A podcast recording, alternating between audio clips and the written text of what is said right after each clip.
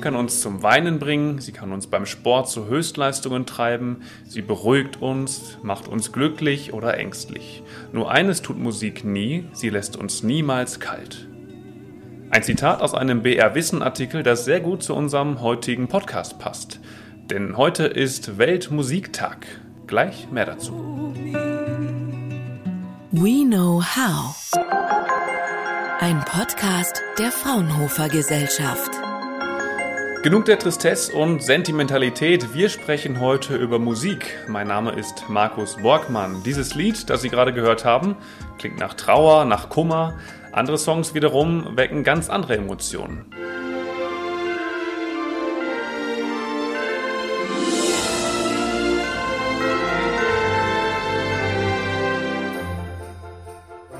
Hier denken Sie vielleicht an Weihnachten, an Schnee, an Geschenke.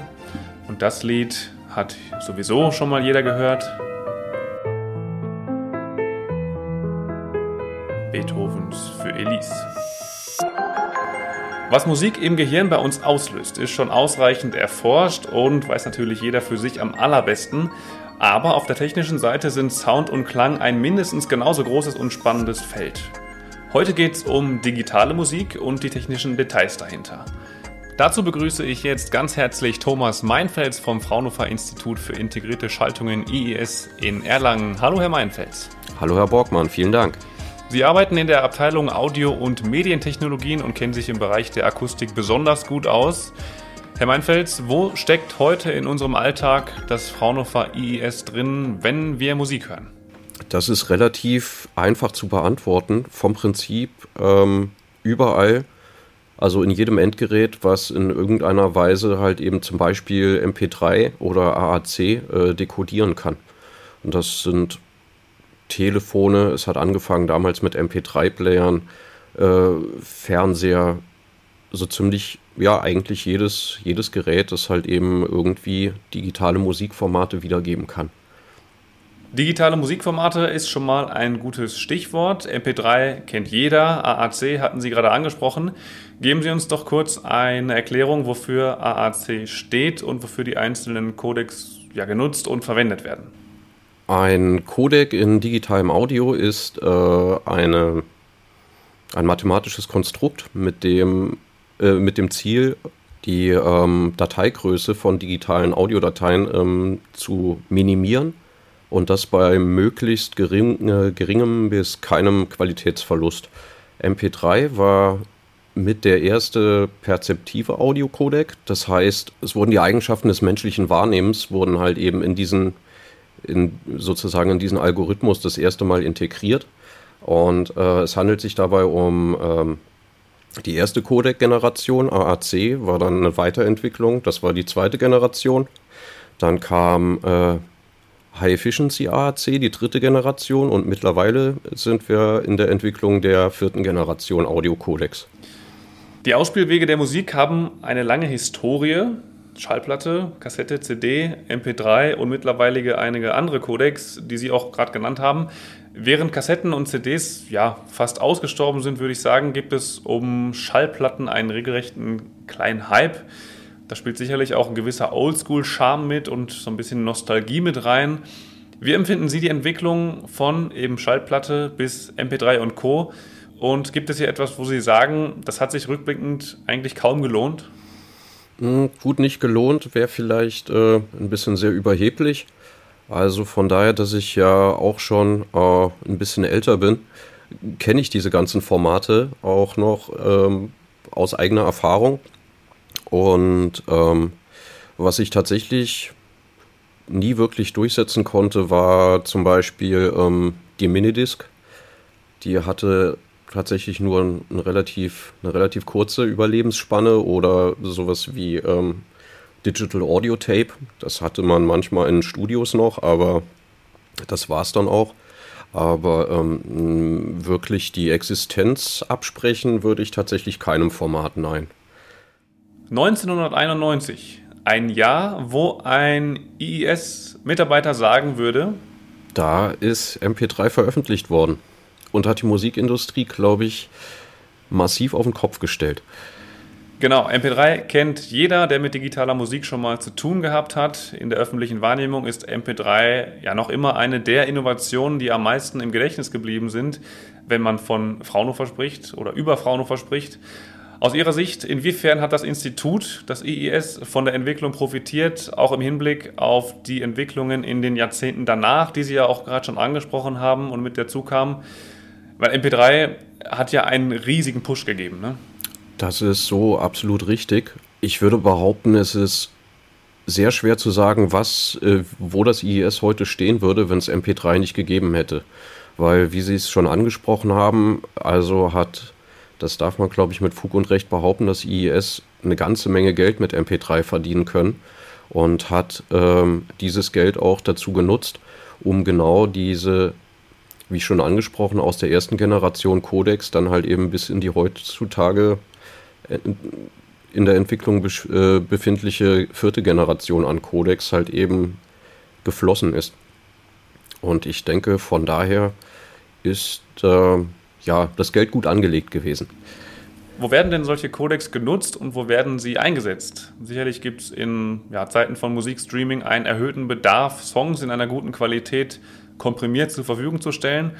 Ähm, mir persönlich ist es am Rechner aber dann nicht so wichtig, ob jetzt eine Datei 3 MB oder 6 MB groß ist. Aber es gibt sicherlich Branchen, wo das einen deutlichen Unterschied macht. Ne? Das ist absolut richtig. Zum Beispiel im, im, kommerziellen Radio- und Rundfunkbereich werden Sie nicht erleben, dass dort äh, unkomprimiertes Al äh, Audio gespeichert wird. Denn äh, bei der Größe der, der Archive dort wäre das einfach ähm, nicht machbar.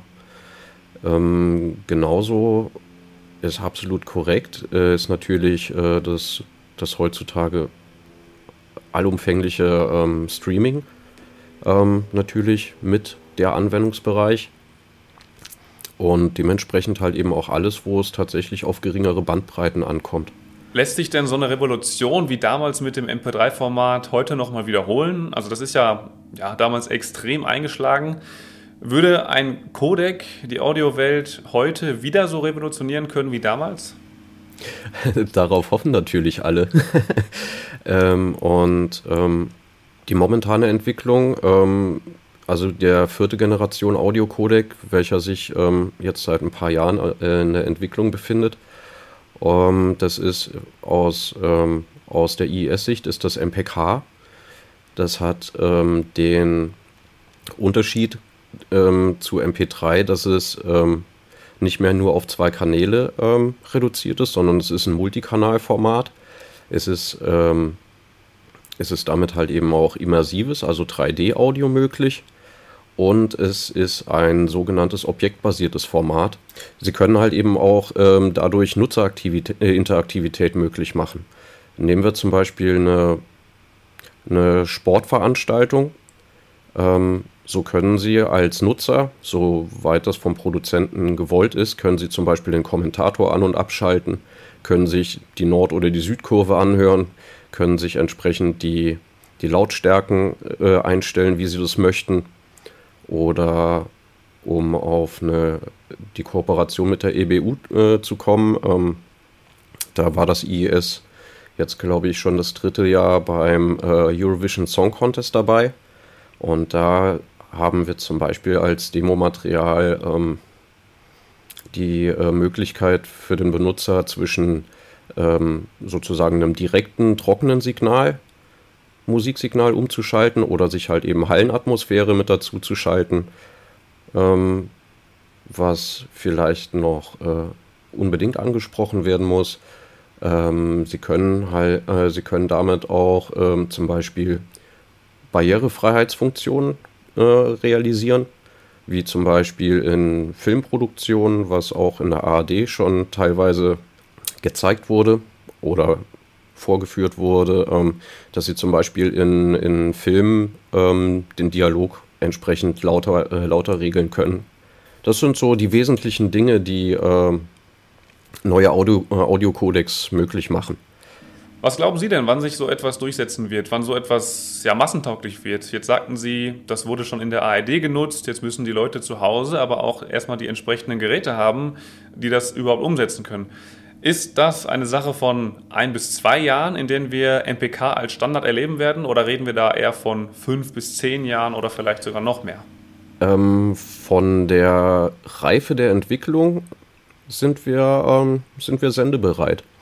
Das Problem ist halt eben, dass ähm, ja, sie müssen natürlich ähm, den, den Herstellern der Endgeräte müssen sie natürlich irgendwie äh, schmackhaft machen, dass äh, sich sozusagen der finanzielle Aufwand für, für sie lohnt, ähm, MPK in ihre äh, Endgeräte einzubauen.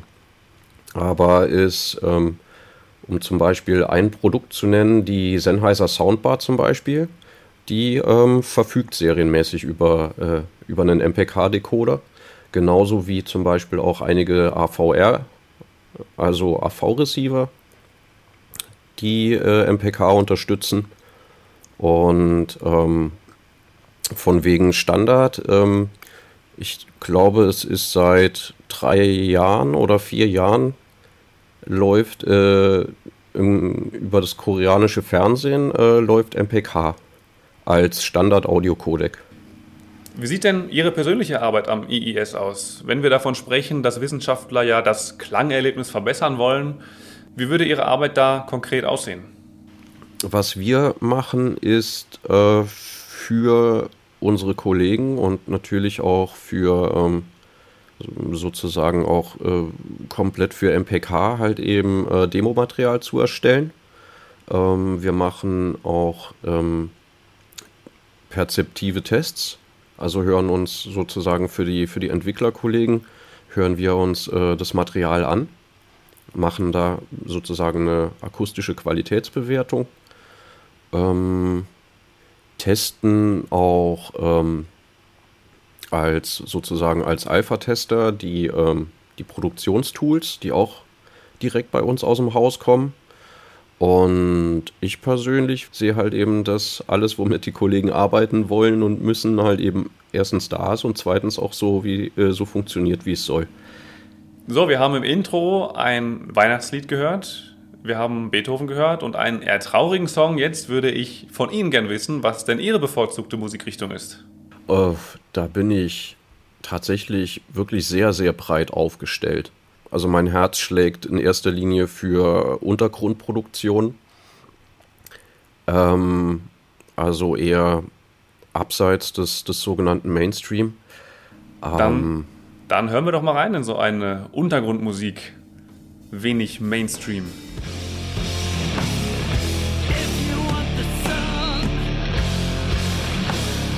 Und damit haben wir dann auch eine weitere Musikrichtung mit drin gehabt. Heute ist alles erlaubt am Weltmusiktag.